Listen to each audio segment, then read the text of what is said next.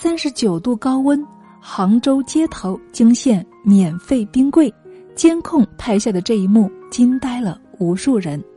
作者王诗诗。把一个装满免费冷饮且无人看管的冰柜放在三十九度高温下的闹市街头，会有什么样的结果呢？这两天啊，在杭州就出现了这样一个冰柜，专为快递员、清洁工、交警等在烈日下工作的人们送水，全程无人看管，只凭自觉领取。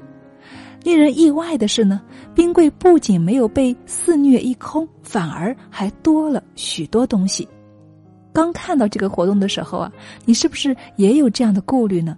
大家会不会无视要求一哄而上？冰柜里的东西会不会很快就被一抢而空呢？然而，视频里的人却向我们展现了这个世界最真实的模样。误拿了水的小伙子和同伴拿出了所有的零钱，放进了冰柜里，这是歉意，更是尊重。拿了冰棒离开的年轻女孩，在看到告示之后，把冰棒毫不犹豫的又放了回去。也许对她来说，善良是一种毋庸置疑的选择。有一位路过的老大爷，先是看了看冰柜，然后把刚买的新鲜苹果放了进去，想了想，又换了一个更大的苹果。能够为你们做的不多，这。就算是我的一点心意吧。住在附近的阿姨主动帮忙整理冰柜，这种不动声色的温暖最是珍贵。忙碌奔波了一天的小哥试探着从冰柜里拿了一瓶水，还兴奋地拍了照片儿这应该是奔波一天后最开心的收获和经历吧。整整五天没有哄抢。没有偷拿，有的只是一点一滴珍贵的善意。原来这个世界没有我们想象的那么糟糕，总有善良的人偷偷的温暖着整个世界。就像那个在冰柜里放信的小男孩说的一样：“谢谢给爸爸们送水的叔叔阿姨们，是你们让这个夏天变得更加温暖。”真好啊，善良。遇见了善良，不知道从什么时候开始，我们对这个世界充满了警惕，对陌生人的求助避而不及，不敢扶摔倒的老人，因为怕摊上事儿；看到慈善助捐之类的新闻，会首先怀疑是不是真的。每每看到这样的事情，我们总会在心里面画个问号：这个世界怎么了？它不会好了吗？其实不是的，这个世界远比我们想象的更有人情味儿，我们身边的人也远比我们以为的更加善良。就在去年，有人在全国部分城市发起了一项名为“我们把一箱硬币放在街头”的公益活动。一个普普通通的箱子，里面装满了一千枚一元的硬币，旁边放了一块醒目的告示牌，上面。这样写着：“如果你急需用钱，请自取，每个人最多五元。”谁都没有想到的是，令人泪流满面的一幕幕发生了。一位衣衫褴褛的乞讨老人只从箱子里拿走了三枚硬币，也许只够吃一顿午饭吧。一位小朋友好奇的想要伸手拿硬币，却被妈妈温柔的制止住了。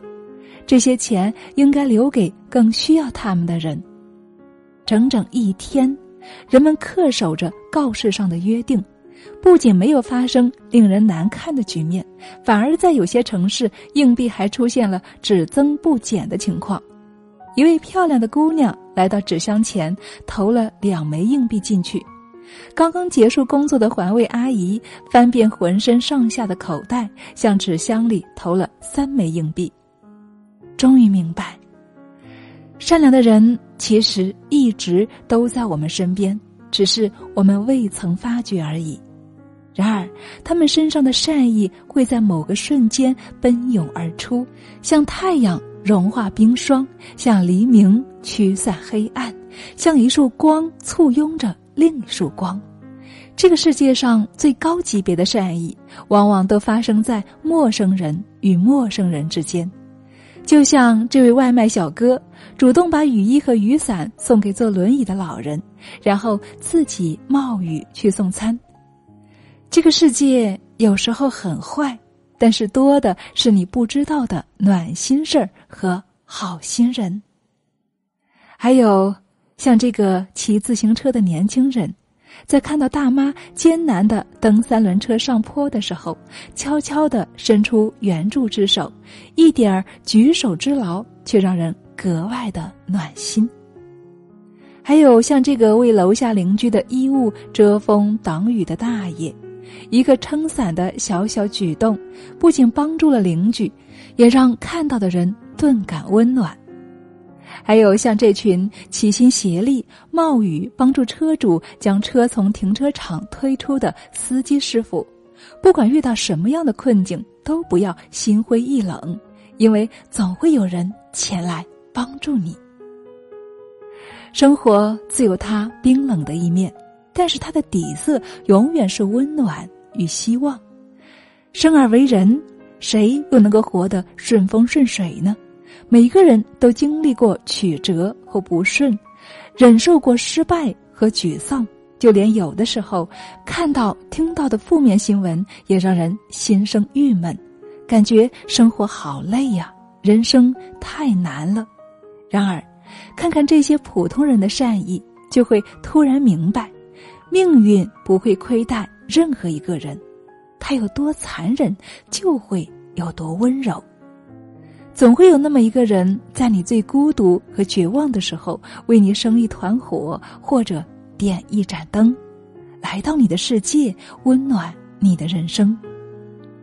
也许这个世界有很多人和事会让你失望，但是千万不要自己令自己失望了，因为黑暗即使存在，也一定不会战胜美好和光明的。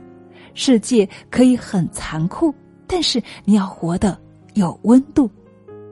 看见路边的人发传单，就接了吧；丢垃圾丢到垃圾桶里吧；见到卖东西的老人，就买一点吧；看到奔波的外卖小哥，就点个好评吧。对这个世界温柔一点吧，亲爱的们，你要相信善良，然后一定要善良，就能够。遇见善良，你怎样，这个世界便怎样；你光明，这个世界便不再黑暗。好了，亲爱的们，文章给大家分享完了。我在分享的过程当中啊，都感觉到心里面是暖暖的，真的很舒服，很舒心。说实话，今天我在读到这篇文章的时候，我是哭着读完的。我也不知道为什么，每当读到这么暖心的文字的时候，我总是会被感动的哭泣，嗯，这种感觉特别的美好。所以呢，也希望能够分享给亲爱的大家。愿我们每一个人心中都有善良，愿我们每一个人也都遇见善良。好了，亲爱的们。蜕变一百第四周的课程就全部结束了。自我觉醒，我们学习如何做一个幸福的人，学习如何心想事成。那么从第五周开始呢，我们就开始进入目标管理的学习了。有了前面我们一系列的学习，自我认知、自我疗愈、自我觉醒，那么就要开始定下我们的目标了。具体我们应该定下什么样的目标呢？那么也要从你是谁，你想成为谁开始。所以呢，在第五周，我们安排了六节课，分别为：你是谁？你想成为谁？向内心拷问，找到你的终极目标；勾画生命蓝图，书写自己的人生剧本；活出意义来，为自己做一个人生规划；从容的一生，从制定可行性计划开始；以及超强行动力，原来你也可以很厉害。具体的课程内容，让我们共同来期待吧。好了，亲爱的们，这里是女人课堂蜕变一百的专题节目，我是陪伴大家共同成长的闺蜜清新，也感谢亲爱的你与我们一起同行，我们下期再见喽。